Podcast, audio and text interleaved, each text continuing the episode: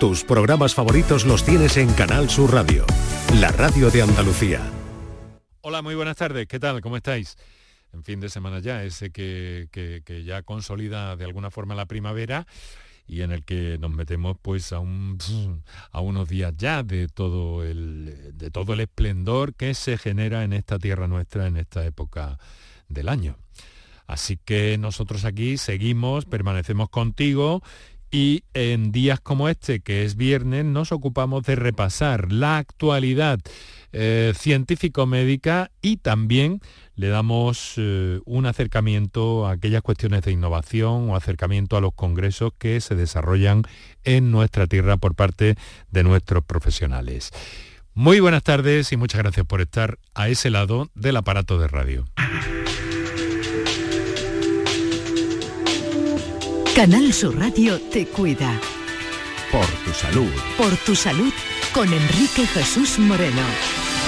Y es que en concreto eh, hoy vamos a estar en Málaga donde, donde se está desarrollando el 38 Congreso de la Sociedad Andaluza de Neurocirugía con un lema, un lema en latín muy, muy, muy interesante. A las estrellas, eh, como si fuera una referencia del éxito, del triunfo, a través de las dificultades y avanzando hasta el futuro, porque en neurología, señores, es una de las especialidades en neurocirugía, perdón, en neurología también, pero en neurocirugía es una de las especialidades que más ha avanzado en los últimos tiempos y todo eso lo queremos ver también desde primera línea y con nuestro invitado que luego, que luego presentaremos. Ahora lo que vamos, como siempre, es a ese repaso, titulares significativos, destacados en torno a la investigación y los titulares de la prensa científico-médica que cada viernes nos trae Paco Flores.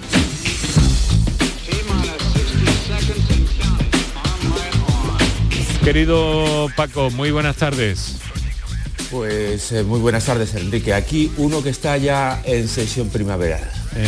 Ya está, te ha entrado la, primavera emocional, ¿no? Totalmente. Y la alérgica. Bueno, pues, ¿y la alérgica también?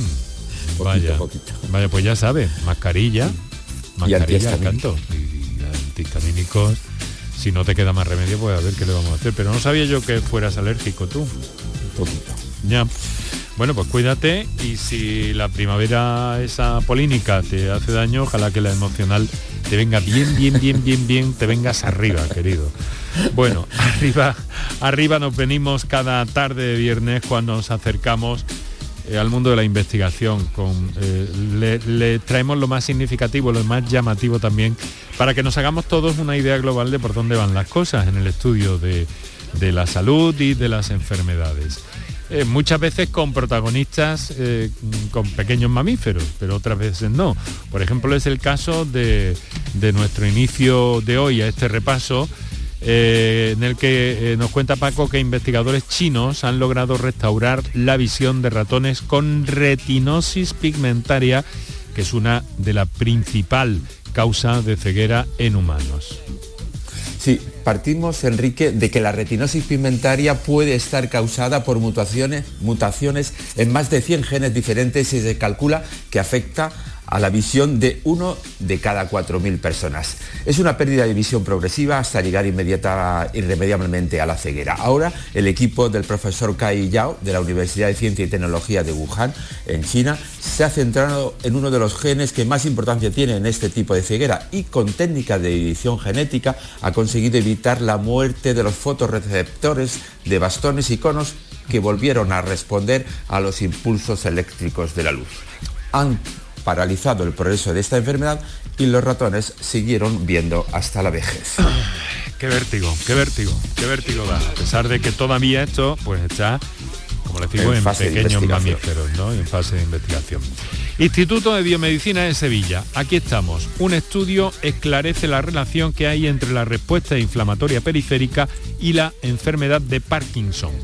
Sí, aunque se conoce que la inflamación puede suponer un factor crucial en la aparición y el desarrollo del Parkinson, los factores genéticos y su implicación en otros procesos fisiológicos como este todavía suponen un mapa inexplorado. Con esta investigación realizada por el IBIS, la medicina se acerca un poco más a nuevas vías terapéuticas, además de ayudar a entender cómo afecta el proceso de neurodegeneración a los pacientes con Parkinson. O lo que es lo mismo, subclasificar a los pacientes en las investigaciones en función de sus características genéticas para, posteriormente, aplicar lo que hemos hablado aquí ya muchas veces en esta sección, una medicina personalizada. Vale, pues hablando de más de Parkinson, eh, que depende del sexo de quien la padece, según otro estudio que, acaba de publicarse aquí en España, por cierto, ¿no? Sí, eh, parece que sí, porque un equipo de la Unidad de Bioinformática Bioestadística del Centro de Investigación Príncipe Felipe de Valencia acaba de hallar 237 genes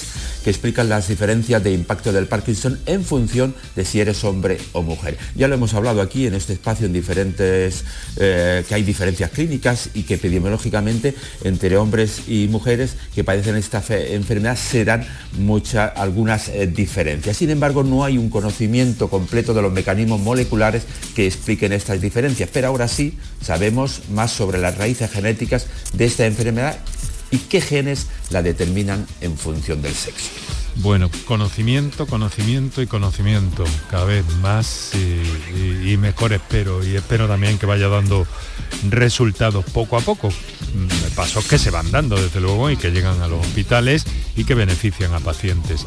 Eh, arritmias, en esa clave nos situamos porque acaba de encontrarse un nuevo factor de riesgo para, para, este problema, para las arritmias. Cuéntanos cómo es el asunto. Algunas, algunas de las arritmias. La, hormona sexual estrógeno tiene un, impacto negativo en la regulación de los latidos del corazón, según un estudio experimental de la Universidad de Likopin en Suecia. El impacto del estrógeno parece interactuar contra las enfermedades hereditarias que provocan un ritmo cardíaco anormal. Otras sustancias endógenas pues, pueden tener un efecto protector. Eso no quiere decir, Enrique, que el estrógeno sea malo, sino que este tipo de pacientes no tolera bien los estrógenos, que es un grupo de hormonas clave, eso sí, para la salud reproductiva femenina, para los huesos y para el mismo corazón. Eh, Paco, te está, te está, eh, los cables de los auriculares te están haciendo oh, la puñeta un poco con el sonido. Intenta que no Intenta que, no se, que, no se que no se muevan, por favor, que no se rocen con la chaqueta o algo. Porque tú eres muy de chaqueta. Siempre, sí. Oye, eh, ¿por qué gustan tanto los alimentos poco saludables y que engordan? ¿Esto qué es? Bueno, pues según científicos del Instituto Max Planck de Colonia y de la Universidad de Yale en Estados Unidos, este tipo de alimentos modifican el cerebro para que nos entren ganas de seguir comiéndoles. En el estudio han descubierto, por ejemplo, que el cerebro se reconfigura mediante el consumo, por ejemplo, de patatas fritas y alimentos ricos en grasas. De manera inconsciente, aprende el cerebro a seleccionar los alimentos que le resultan más gratificantes y una vez aprendido no se olvida tan rápido. Y eso hace el cerebro, Enrique, aprender lo que le gusta. Muy bien, bueno, pues eh, cambiamos de sintonía para entrar en esta. ¿Tú, tú, cómo, ¿Tú cómo duermes? Pues suelo dormir últimamente muy bien, yo siempre he dormido muy bien. ¿Ah, sí? Pero te gusta levantar temprano, ¿no? Me gusta levantarme temprano y si es posible acostarme también tarde. Entonces no duermes bien, querido. ¿Qué, me ¿Qué me estás contando? bueno, vamos a ver. Lo digo porque a ti te afecta lo del cambio de hora. Pues en el sueño en alguna otra parte. No, no. Yo creo que, estamos exagerando un poco con, todo esto. Pero en fin, habrá personas que desde luego no discutimos que puedan ser más sensibles. Eh, en fin, eh, cambiamos de hora este fin de semana, como todos sabemos, investigadores de la Universidad de Sevilla y de Santiago de Compostela han recopilado una serie de trabajos sobre cómo se ve afectada la salud la semana posterior al cambio horario que se eh, pondrá de manifiesto, que se producirá este fin de semana y eh, acotan el incremento de los riesgos asociados con el cambio, riesgos de, muchas índoles, de accidentes de tráfico, accidentes de trabajo, en fin, una variable que, según ellos no es eh, demasiado significativa, un 5%. Mientras que para el cambio de otoño no, no detectan ningún tipo de incremento asociado. O sea que es que la primavera se, eh, nos hace venir arriba como venimos comentando, y a lo mejor tenemos que tener un pelín de cuidado con eso, ¿no te parece? Totalmente, no se asumen, no se perciben muchos cambios según los científicos. Pues vamos a un asunto admirable, muy llamativo, muy espectacular cuando en la radio, en los medios hablamos de neurocirugía. Y es que, en fin, desde ayer se está desarrollando en Málaga el 38 ya Congreso de la Sociedad Andaluza de Neurocirugía con un lema en latín ad astra per aspera, a las estrellas, que sería un sinónimo de triunfo, a través de las dificultades, avanzando hacia el futuro. Y esto refleja muy bien este lema, eh, Paco, mm, como eh, eh, la neurocirugía es una disciplina con unos avances absolutamente increíbles, me atrevo a decir casi casi que vertiginosos. Pero le voy a trasladar la pregunta al presidente de esta sociedad científica, doctor José Luis Gil Salud, sobre el desarrollo de este evento que termina hoy viernes y sobre el futuro de la neuro, neurocirugía. Doctor Gil, muy buenas tardes. Hola, buenas tardes. Muchas gracias por acompañarnos. Es vertiginoso el cambio que se está produciendo en muchas, en muchas disciplinas médicas, pero la neurocirugía, caramba, doctor, ya sabemos que había eh, trepanaciones en el Egipto antiguo, pero caramba, ¿a dónde estamos llegando? Mm, resulta, francamente, a mí me resulta eh, muy llamativo, pero al mismo tiempo inquietante, eh, esperanzador, por otra parte. ¿Usted cómo lo ve, doctor? Pues de la misma manera, a mí también me resulta a veces vertiginoso ver los avances que, estamos llevando a cabo.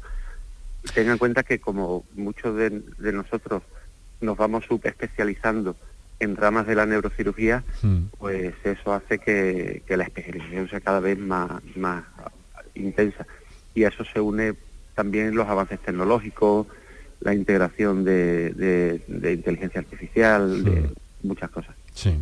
Sin duda, es, es una cascada de, acontecimientos, de computación, inteligencia artificial, gracias a esa computación que está cambiando mucho las cosas. Bueno, doctor, mi compañero Paco Flores, a quien usted conoce, pues nos traza siempre un perfil de nuestro invitado cada tarde de viernes.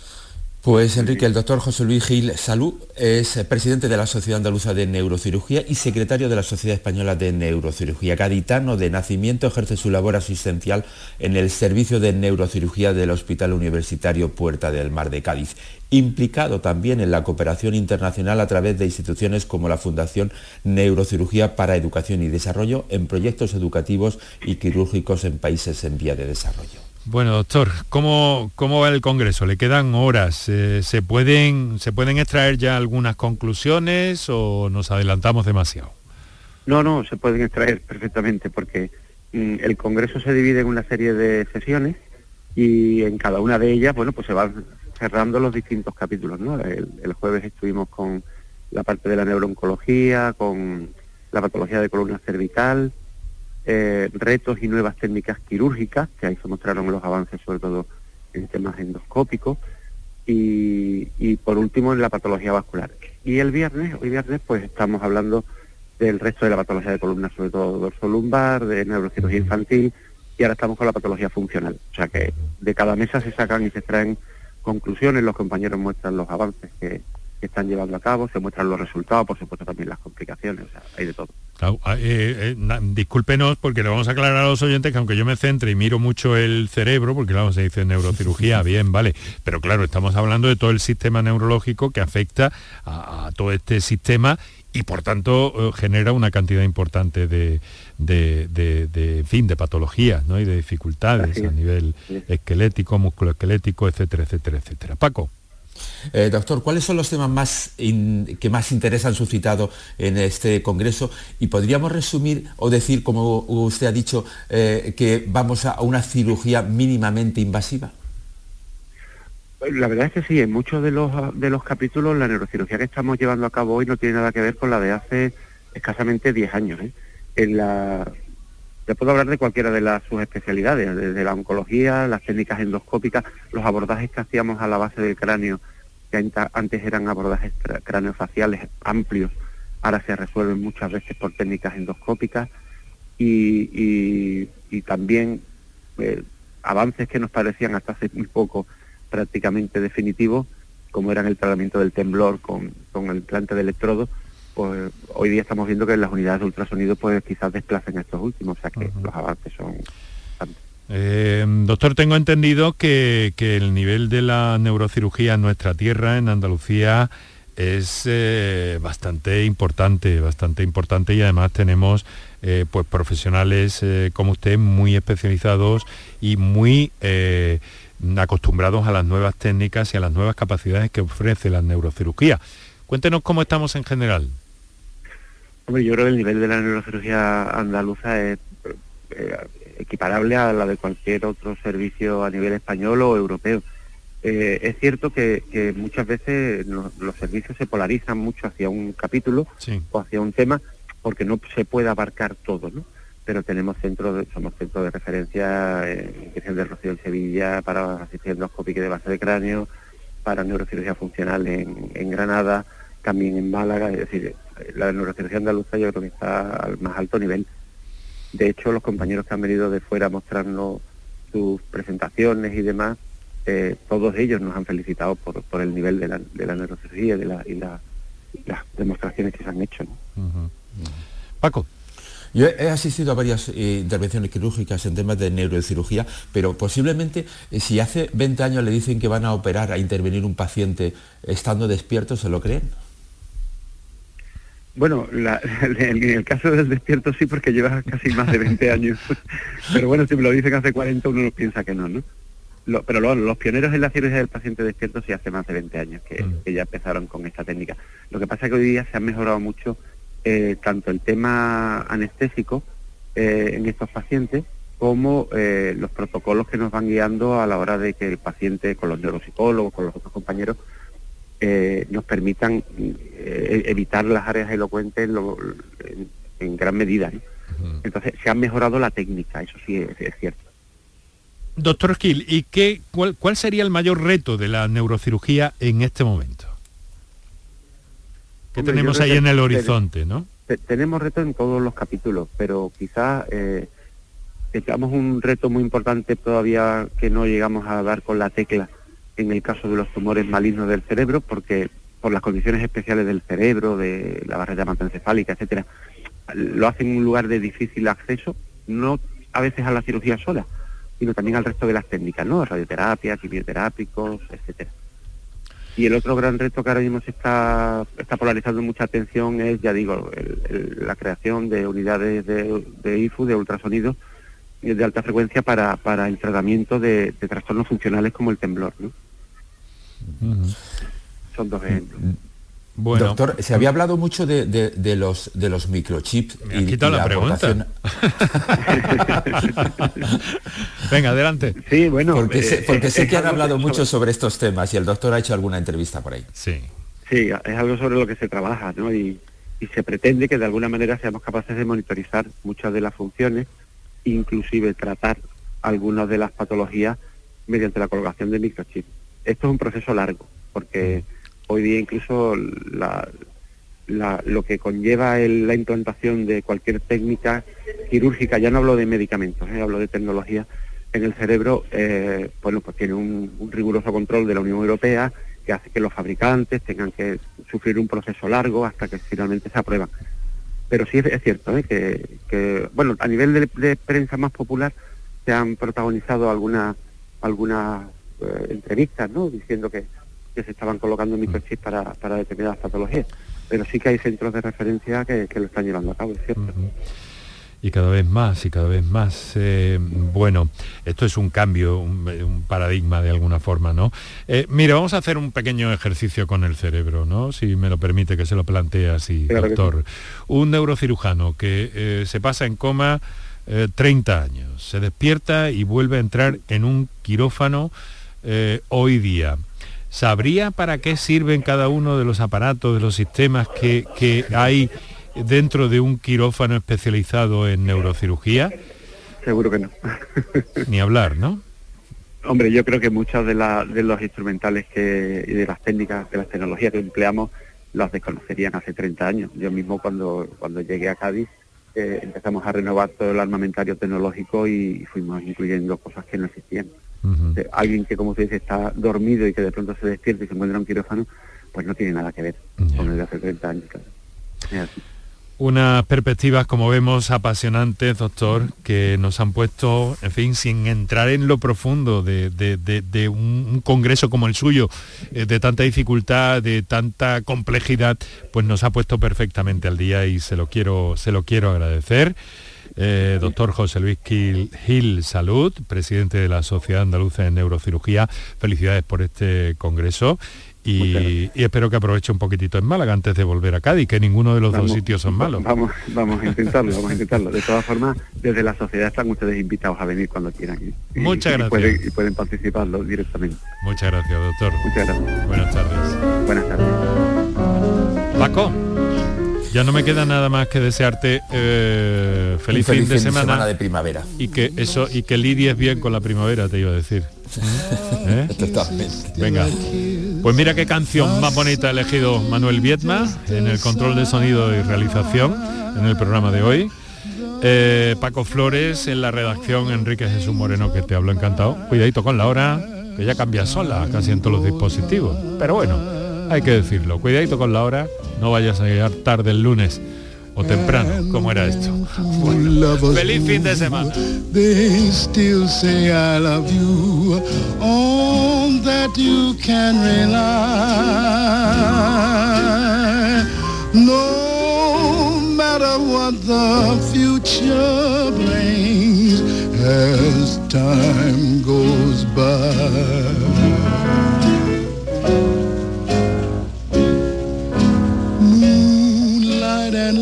Songs are never out of date.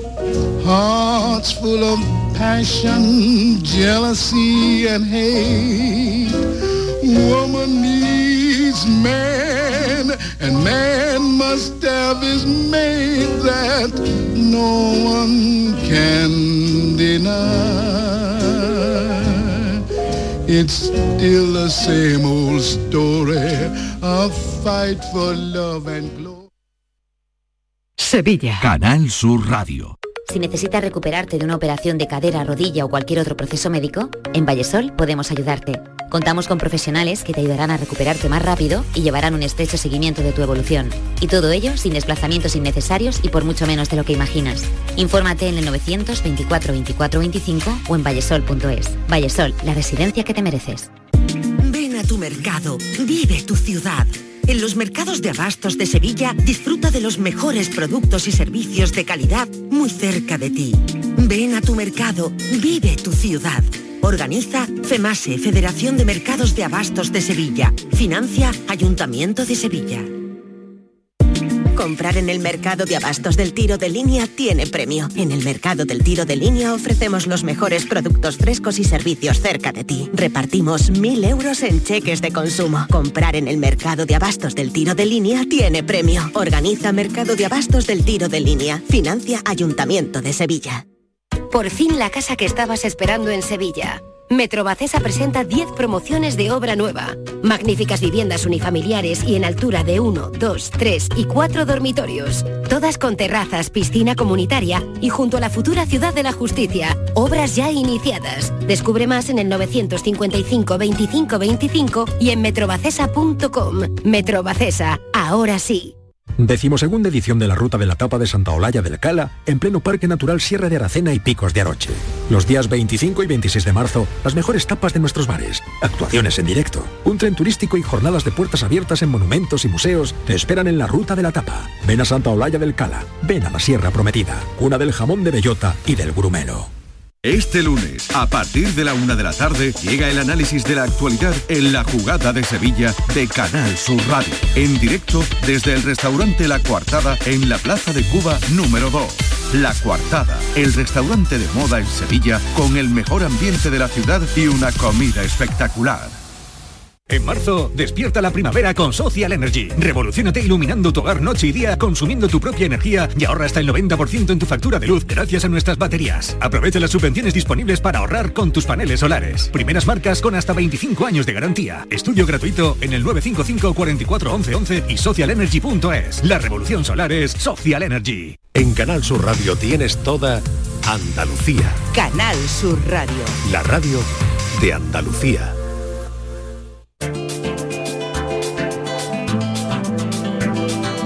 En Canal Sur Radio y Radio Andalucía Información, Destino Andalucía, con Eduardo Ramos. ¿Qué tal? Muy buenas. Esta semana en Destino Andalucía vamos a hablarles del Parque Natural